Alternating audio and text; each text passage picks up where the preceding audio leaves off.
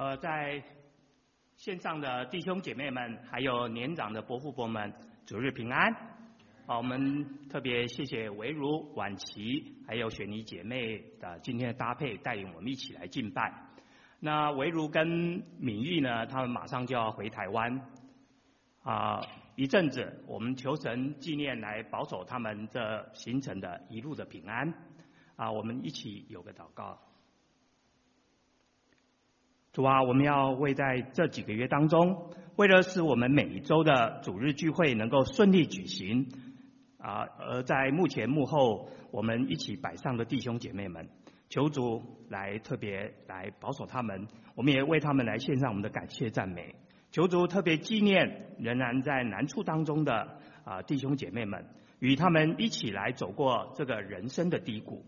我们也再次的求主的圣灵来保守我们今天的主日聚会，为做神出话语口的啊孩子我，还有在线上聆听的弟兄姐妹们，都能够来蒙召就，一起我们来共走奔走天路。谢谢主与我们的同在，祷告奉靠主耶稣基督之名，阿门。呃，在我们的行走这个。天路历程的一生当中呢，我们一定都会经历到许许多多的试炼，甚至试探。好比大卫曾经，他有十四年的时间，他受到他岳父的追杀，常年的露宿在这个旷野山区，还有洞穴之中。他衣食无着，他居无定所，他忧患危险，随时都有可能发生。今天我们也许不会像大卫有这样相同的遭遇。但是我们也会不断的面对类似大卫在旷野当中所经历的这样的一个情况，在如今我们可能因为现在天灾人祸不但这样的一个不断的一个外在环境旷野当中，或者是因为我们个人或者亲爱的家人身体的疾病出了状况而造成我们的忧虑、沮丧的一个心理或者生理的一个旷野。或者甚至因为我们在职场上面，我们也遭遇到了一些困难，我们现在必须寻求一份新的工作，来养家活口，甚至我们自己的人际关系出了一些问题，跟我们的配偶、跟我们的子女、跟我们的朋友之间，我们也有了矛盾，而陷入了孤单寂寞，我们不知道何去何从。就拿生活环境的旷野来讲。从今年年初到今天，身处在美国的我们，我们每天仍然处在新冠病毒的恐惧、忧虑当中。但是如果住在加州的朋友们，除了疫情，他们更受到山林大火的一个威胁，空气污染相当的严重，大门他们都不敢迈出。而住在南部州的啊、朋友们，也因为啊、前一阵子飓风 Sally 的影响呢，淹水断电。真是雪上加霜，这仅仅是因为在生活外在的这样一个环境受到的影响，就引起我们身心灵已经没有办法去应付了。如果又加上了我们个人或者家人生病这些等等的因素，那真的是让我们每一个人都疲于奔命啊，疲于奔命，而陷入了沮丧当中，更陷入了忧虑当中。在二零一七年的时候，啊，有一个新闻报道，现任的天主教教宗方济各，他在一九七零年代刚刚开始担任耶稣会神父的时候，他曾经有长达半年的时间，他每一周一次要来寻求心理医生的帮忙。那许多人一定是大惑不解，神父不是应该要来安慰别人的吗？怎么他成自己成为一个被安慰的一个对象呢？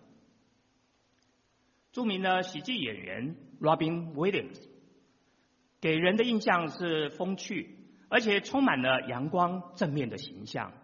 他一生当中不知拍摄了有多少的喜剧片，带给人有许多的欢笑。但是在二零一四年，他因为摆脱不了自己，因为得到艾滋海默症。而引起身体还有心理的变化，他最后选择了自杀，而结束了他的人生。当我们面对人生的生老病死、悲欢离合，还有许多无常的变化，我们是应该怎么样的面对？怎么样应该的来处置呢？诗人李白，他在一首非常著名的诗《行路难》当中，他描述他在做官、在从政的道路上面遭遇到许许多多的艰难，纵使他面啊、他的面前呢有这样的一个珍馐美酒，他也食不下咽，他世故茫然，他不知道何去何从，所以他写下了这一首。行路难，行路难，多歧路，今安在？长风破浪会有时，直挂云帆济沧海。这首诗，他虽然在最后的诗里面说出了寄望在将来，他能够乘风破万里浪，挂上云帆，横渡沧海，到达一个理想的对岸。但是实际在现实的生活当中呢，他却只能跟几位好朋友。借酒消愁而已。宋朝的诗人苏东坡，当他也一样面临到做官从政的不顺利的时候，同时面对跟家人的一个离别，在这首非常有名的《水调歌头》这首诗当中，他也唱出了“明月几时有，把酒问青天。不知天上宫阙，今夕是何年？我欲乘风归去。”又恐琼楼玉宇，高处不胜寒。人有悲欢离合，月有阴晴圆缺。此事古难全，但愿人长久，千里共婵娟。是的，我们的人是有悲欢离合，月有阴晴圆缺。我们的人生的确是充满了这样的一个情况。苏东坡。他期望他相隔千啊千山万水的这些亲人们能够平安，能够长久，但是很多上很多事情上面却不是我们所能够啊所想象、所希望的。弟兄姐妹们，难道我们只能够像诗人李白一样，说出古来圣贤皆寂寞，惟有饮者留其名？然后，但愿长醉不复醒，这样借酒消愁，或者像苏东坡这里一样，把酒问青天呢？面对我们人生的难处，我们是像中国诗人一样借酒消愁，来消极的面对吗？我们一起翻到今天的经文，在诗篇第十六篇，翻到以后，我们一起来读诗篇十六篇。大卫的金诗，神啊，求你保佑我，因为我投靠你。我的心啊，你曾对耶和华说：“你是我的主，我的好处不在你以外。”论到世上的圣民，他们又美又善，是我最喜悦的。以别神代替耶和华的，他的愁苦必加增。他们所交啊交奠的血，我不献上，我嘴唇也不提神的名号。耶和华是我的产业，是我杯中的分，我所得的，你为我持守。用神量给我的地界，坐落在佳美之处，我的产业实在美好。我必称颂指教那指教我的耶和华，我的心肠在夜间也警戒我。我将耶和华常摆在我面前，因他在我右边，我便不致摇动。因此，我的心欢喜，我的灵快乐，我的肉身也要安然居住，因为你必不将我的灵魂撇在阴间，也不叫你的圣者见朽坏。你必将生命的道路指示我，在你面前有满足的喜乐，在你右手中有永远的福乐。阿门。这个诗篇的背景是大卫当时在逃避扫罗王追杀还有迫害，他藏身在西佛的旷野当中。当时他身上的逆啊、呃、身处一个逆境，他的生命也岌岌可危，几乎已经是走投无路了，可以说是人生在一个最黑暗、最黑暗的一个时期。这首诗可能是大卫在面对死亡，或者在胜过死亡之后写的一首纪念诗歌。大卫跟我们每一个人每天都是面对这样一个信心，还有一个危险关头的一个考验。今天我们要一起来学习，从合神心意的大卫的身上，我们来看看他如何来面对人生的旷野，还有一个风暴的一个考验。在整个诗篇一百五十篇当中呢，大卫的诗篇就占了有七十三篇之多。大卫这篇诗篇跟其他的五篇诗篇，五十六篇、五十七、五十八、五十九，还有六十篇，通通都被称为金诗。这几篇大卫的金诗，除了第六十篇可能是在他做王之后写的以外，其他几乎都是描述大卫是在被拒绝的日日子，在旷野当中过着逃亡的日子所写的一个心境的诗篇。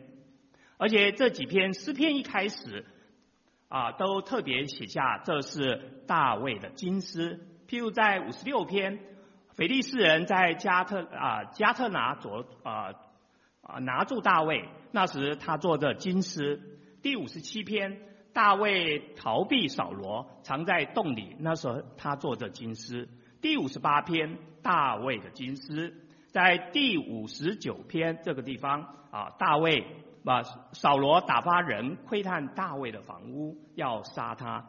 那时大卫作这金诗，在第六十篇也一样写着：大卫在两河间的亚兰，并所巴的亚兰征战的时候，约押转回，在盐谷攻击以东，杀了一万两千人。那时候大卫作这金诗。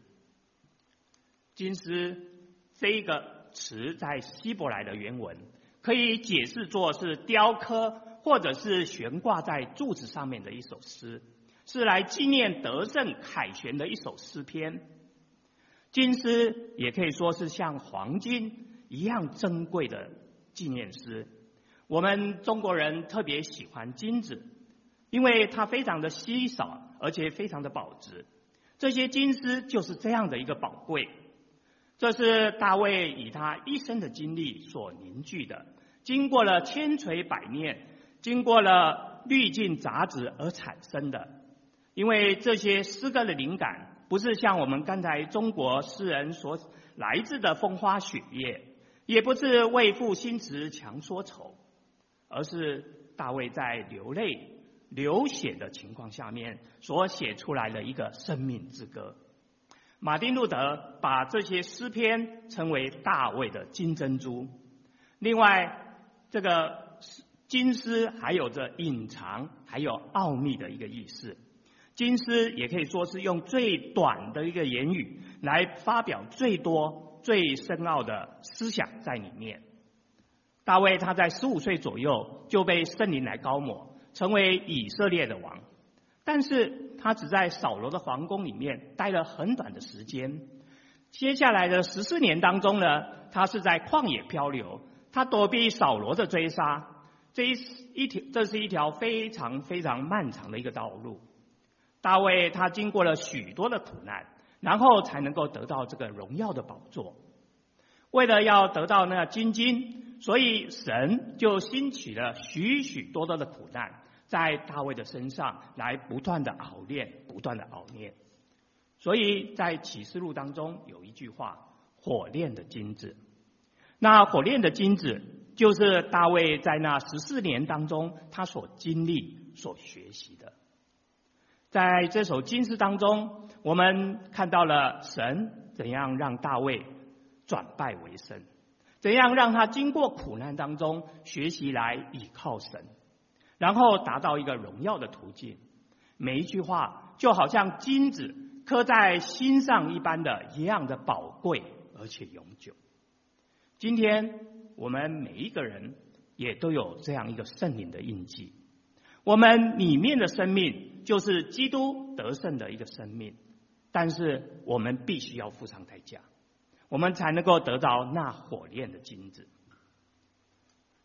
弟兄姐妹们，你曾经经过害怕吗？是什么叫做害怕呢？天灾、疾病、危险、死亡。对于前途的未知，这些事情都会叫人害怕。几乎没有一个人在我们一生当中，我们是平平顺顺、无灾无难的。害怕是我们每一个人共同的经验。当我们在害怕的时候，会怎么办呢？俗话说：“穷则呼天，痛则呼娘。”因为当我们人在走投无路的时候，当我们觉得没有什么可以依靠的时候，我们只有呼天唤地，我们这样来寻求帮助。当我们平时安安稳稳，我们不觉得神的宝贵；只有在苦难当中，我们反而发现神是这样何等的怜悯，何等的慈爱。他愿意来亲近我们，他他愿意这样随时做我们的帮助。丹麦的奇克果，他是存在论的一个鼻祖，他最喜欢用恐惧。还有忧虑，在他的作品当中来描述。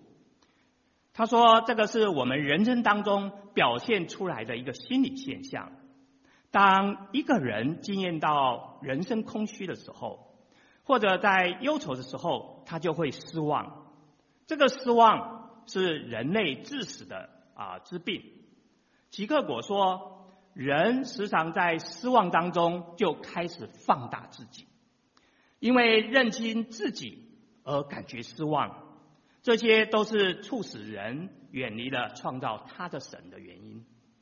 所以，我们的主在约翰福音十四章一节说：“当信神，也当信我。”这也唤醒了我们，应当要向上看神，来投靠他。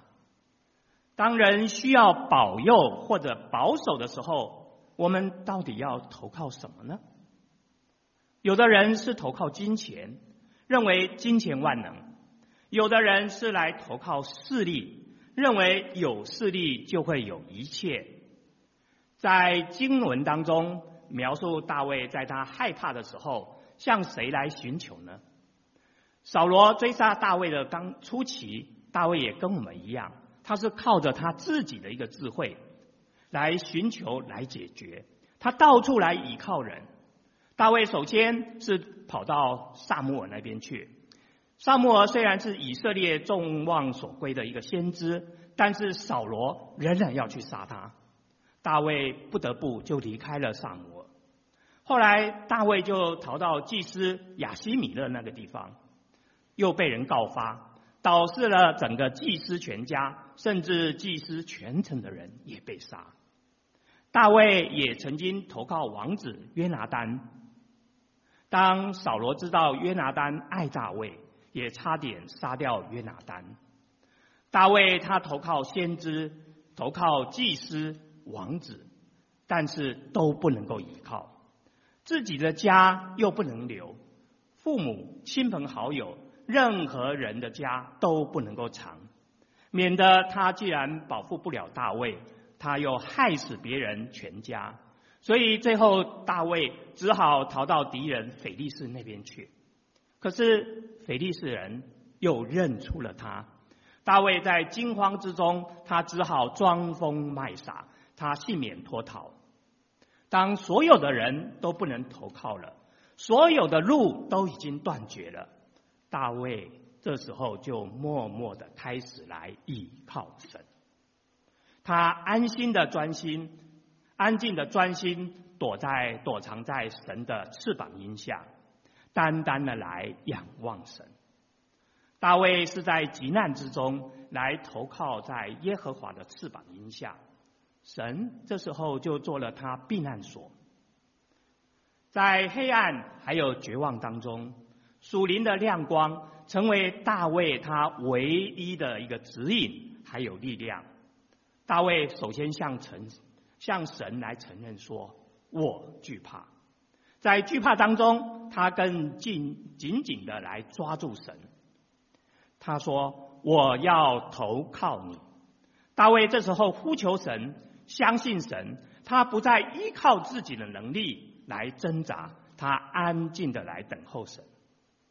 亲爱的弟兄姐妹们，祷告呼求神，并不是只是一种习惯而已。我们很多人，我们只是祷告，但是我们却没有投靠神。我们的心中仍然充满了恐惧，充满了疑虑，我们安静不下来。这些人是一面祷告，一面烦恼。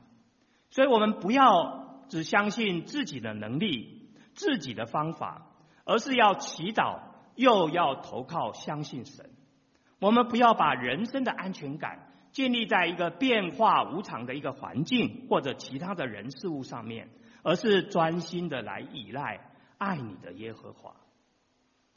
大卫他的祷告是恳切的，是流泪的，但是神却不是那么快就答应了大卫他每一次的祷告。如果大卫的祷告很快的都答应了，其实大卫也不需要在这十四年有那么长久的时期被追杀了，他也不能够培养出这样一个恒久的一个祷告的生命。一旦神把扫罗除去之后，大卫其实他就不再那么的依靠神了，因为从后来啊圣经的记载也证明了这这一点。当大卫做王之后呢，他就很少像在旷野的时候这样的来倚靠神。他在平安稳妥的时候，我们就发现他的灵命也开始懈怠了。后来他甚至犯了奸淫罪。接着在第二节，身在旷野漂流的大卫，他找到了他心灵归宿的所在。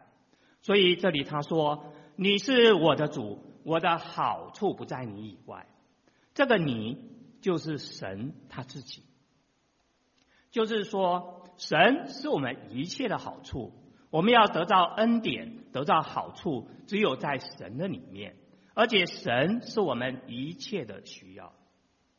但愿我们在危难的时候，在我们还没有看到出路的时候，或者你自己或者你挚爱的家人的疾病还没有得到医治的时候，当你的经济状况人还没有摆脱困境的时候，仍然来坚定来投靠神。要相信神在前面会预备更丰富的祝福，也总有一天，也总有一天，神会让你来明白你所经历的这一切背后都有神的美意。投靠神，并不是我们唱唱几句诗歌，或者我们祷告几句，而是要在这个考验当中，我们仍然持守我们对神的一个信任，因为我们知道他是信实的神。在这个地方，第三、第四节一开始讲到这个圣民，也就是所谓的圣徒，是指那些忠诚或者敬虔的人。大卫在旷野漂流的日子当中，他除了有困苦还有患难之外，其实神赐给他了一个独特的经历，还有赏赐，来奠定了大卫之后作为神家里一个好牧人的一个基础。这个就是在大卫大卫在旷野漂流的日子里面。那时候，从以色列的各支派当中呢，都有大能的勇士，他们纷纷的仰慕大卫的美名，他们愿意抛下一切，在旷野当中来追随大卫。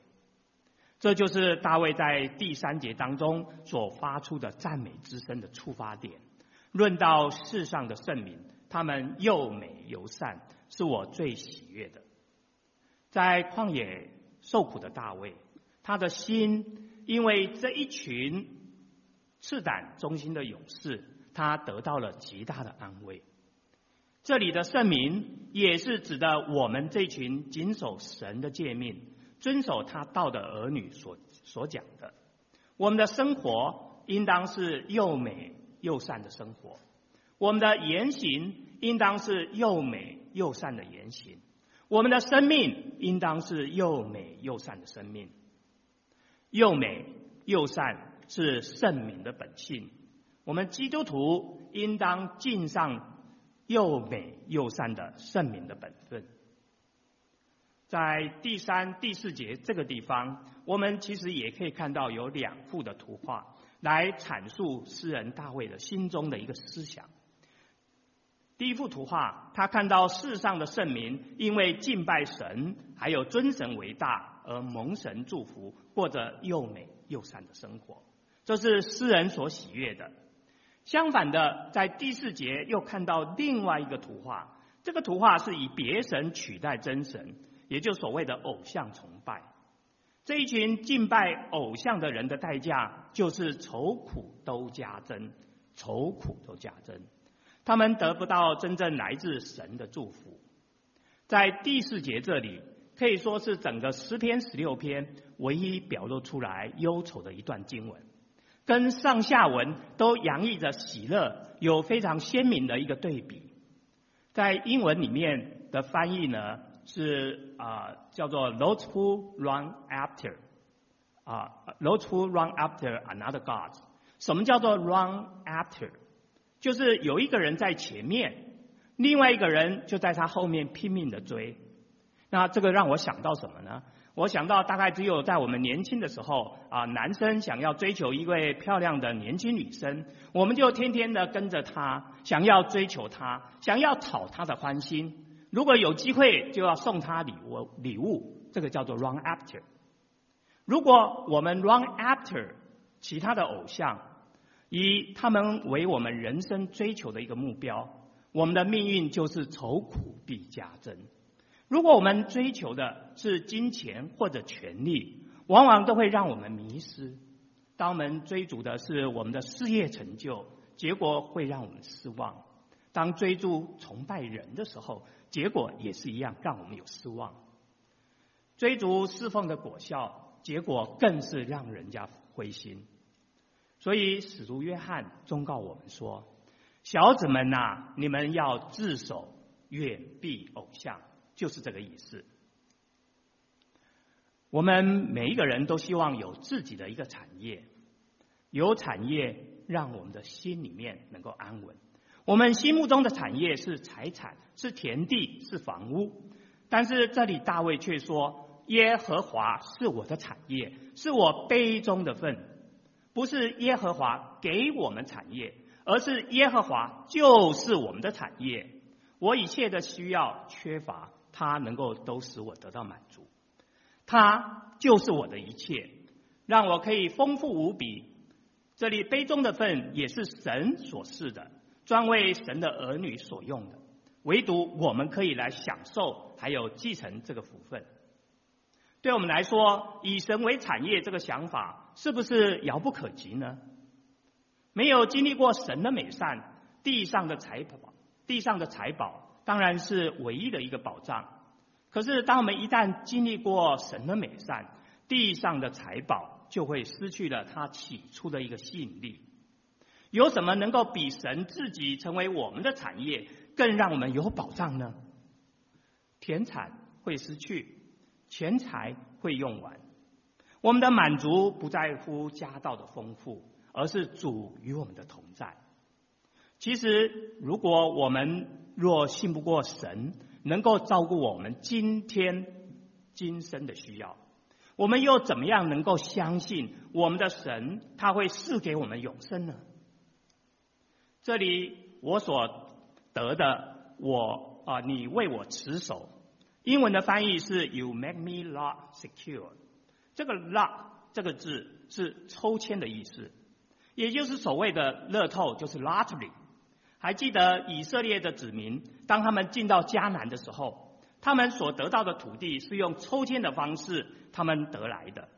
这里说：“神啊，你替我抽签，你抽出来的那个。”就是我的产业，神是我的全部，我的好处全部都在神你的里面。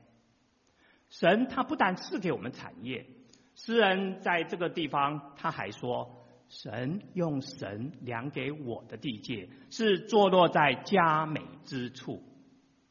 佳美之处原文是指一个非常愉快、非常美丽的一个地方。有些弟兄姐妹曾经到过加拿大的 Banff 国家公园旅行的经经验，我想最盼望的是，如果能够住在 Lake Louise 旁边这个酒店啊，Fairmont 啊 Chateau。当我们从这个酒店的里面，从它的窗户望着外面的湖光山色的时候，真的是让我们好像是住在天堂一般一样。神所量给我们的这个产业，是比 Lake Louis 旁边的这个酒店还要美好的。因神的指教来得到警戒，人生的道路是充满着险恶，当我们走错一步，全盘皆输。所以我们要如何来掌握我们自己的人生方向呢？大部分的人都把人生的方向盘紧紧的握在自己的手中。当我们自己决定了之后，我们再请神来祝福。但是这里大卫却不是这个样子。他说：“我必称颂那指教我的耶和华，我的心肠在夜间也警戒我。”他知道神是他生命的一个导师，愿意指教他人生的方向。即使他在孤单的黑夜，当他摸不到方向的时候，他仍然心存警戒，他聆听神的教导。主的警戒让我们不致偏离左右而进入迷途。所以大卫在这里第八节才接着说：“我将耶和华常摆在我的面前。”因为他在我的右边，我便不致摇动。人生当中有风浪，有意外，有灾害，有生病，有贫穷困乏，随时随地都可能发生在我们的身上。一个信主的人跟不信的人都可能遭遇到这些不幸的事件。但是我们信主的人有什么差别呢？我们的保障到底在哪里呢？大卫他把耶和华常常摆在他的面前，或出或入，他都要仰望神的心意。这叫他心里面有一个十足的一个安稳。将神摆在我的面前的意思，就是说，把自己的心来转向神。我们若定睛仰望主，我们不转换方向，我们将会发现主就在我们的右边。我们因此也就能够坚定无比，不致摇动了。他在我的右边，其实是把神比喻作古代战场上面持着盾牌站在你的右边，保护自己的一个人。在主前两千五百年的啊秃鹫石碑，描绘了当时的古代苏美尔人他们步兵组成的一个这样一个盾牌墙。在石碑上面的步兵都是用左手持着盾，右手拿着兵器。当他排成一个非常密集的一个盾牌墙的时候，站在右边的战士呢，他手中的这个盾牌就成为自己的保护。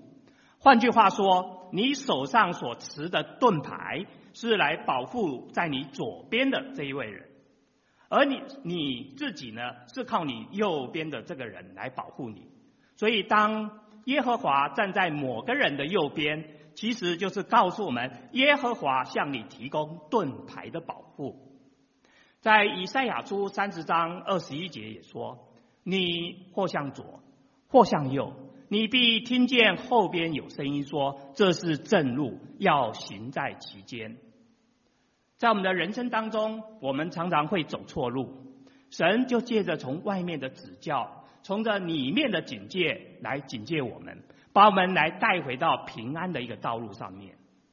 其实这句话让我想到，现在比较先进的车子不但有导航设备来导引我们向左或者向右，更有所谓的防撞自动紧急刹车系统，还有甚至还有这个防止车子偏离车道的那个维持辅助系统。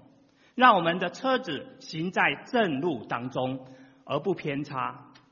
但是有了这些设备，有了这些的帮助，不代表我们开车就百分之百的安全。在前些日子呢，我看到了有一则 Tesla 电动车，它撞上了一辆翻倒在路旁的这个货车的新闻的报道。这辆 Tesla 的电动车呢，具有防撞、防偏。还有自动驾驶等所有先进的人工智慧的装备，那许多人就很不明白，为什么这部 Tesla 就这样直直毫无闪避的就往倒在路边的这辆货车呢，就这样撞上去了。后来专家发现，原来 Tesla 的人工智慧，还有它具有的机器人学习的这个功能的软件呢，没有所谓的货车平躺在路中间这个情况。所以，储存在 Tesla 它所认知的个交通辨识的场景当中呢，他没有辨没有办法去辨识，这是一场因为交通意外而躺在高速公路的货车，所以这部 Tesla 就视若无睹的就直直撞上了货车。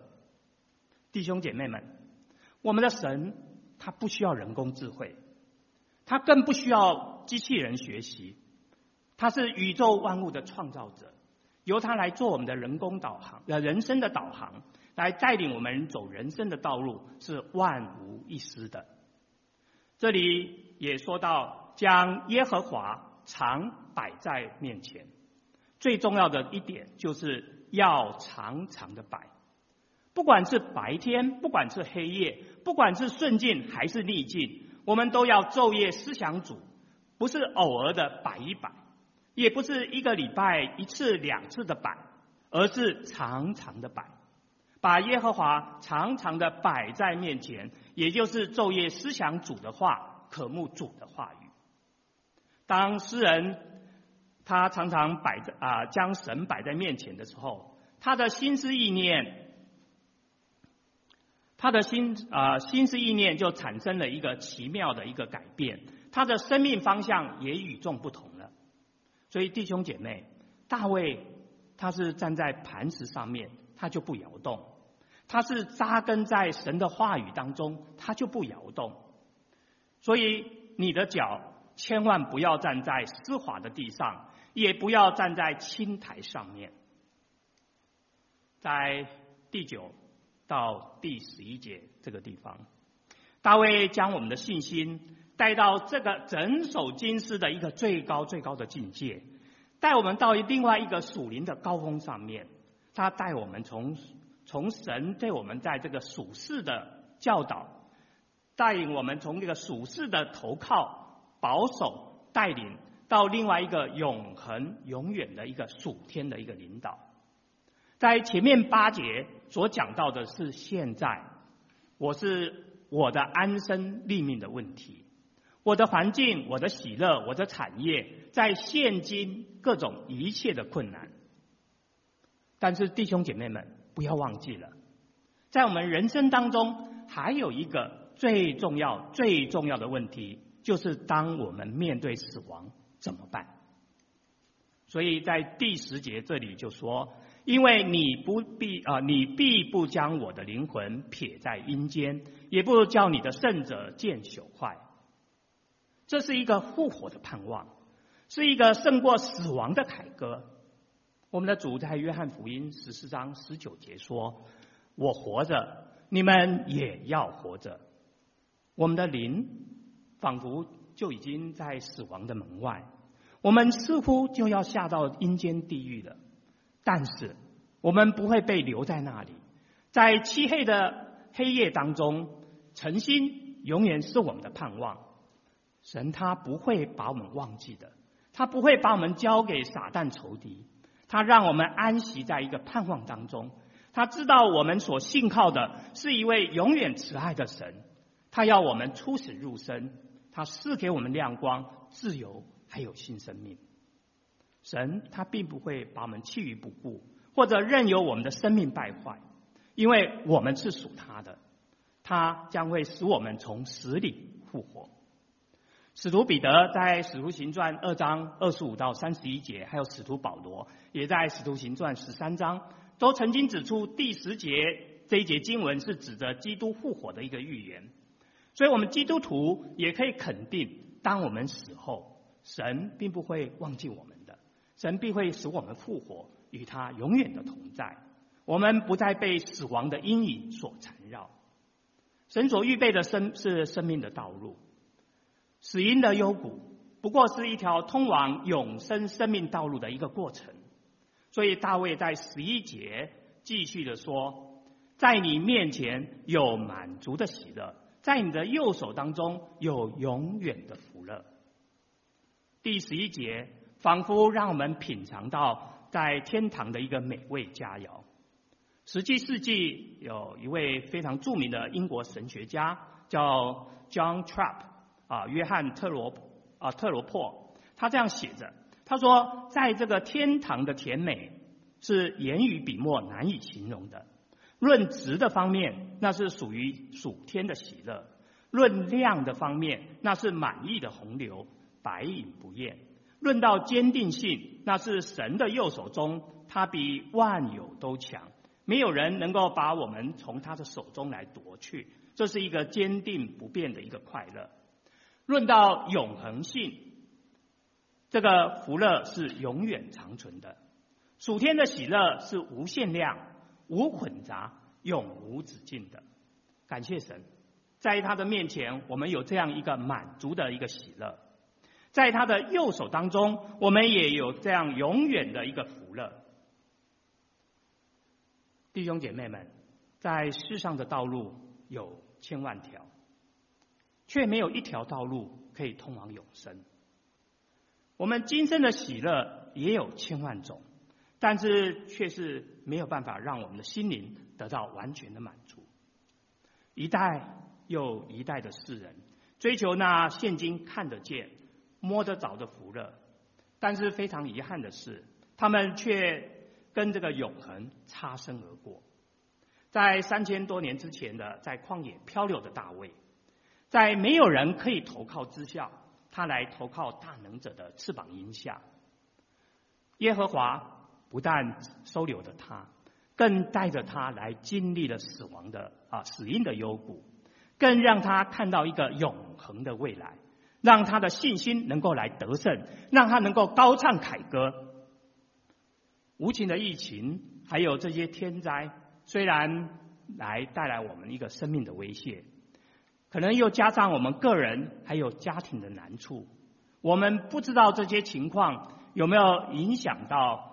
我们投靠神的心，盼望我们在患难当中，我们不要忘记过去神的恩惠如何跟我们一同来走过，以致今天我们仍然能够肯定他仍然与我们同行。愿我们一同一起来宣告：你是我的主，我的好处不在你以外。我们一起来宣告：你必不将我的灵魂撇在阴间。也不叫你的圣者见朽坏。有神能赐给我们心，只有神能够赐给我们心中的满足还有喜乐。这个就是大卫在他深深的苦难当中，他所孕育出来的一首金诗，所要来跟我们阐述的。我们一起低头祷告，主。我们常常遇到困难，其实我们的信心非常的软弱，但是我们也知道，主在你以外没有别的神，因为你是我们的神，我们的好处不在你以外。主啊，求你帮助我们，使我们看见主你自己就是我们的产业，你就是我们杯中的分。面对今天的困难的处境。求你帮助我们坚信你的应许不会落空，你的帮助还有保守会一直的与我们同在，帮助我们的眼目专注在你的身上，紧紧的跟随你。即使我们要面对未来的不确定的一个状况，我们的心也不会慌张，也不会惊慌，因为我们认定我们一生的扶持都是从你而来的，使我们随时。随地时时刻刻享受你赐给我们的满足还有喜乐。以上的祷告是奉主耶稣基督之名，阿门。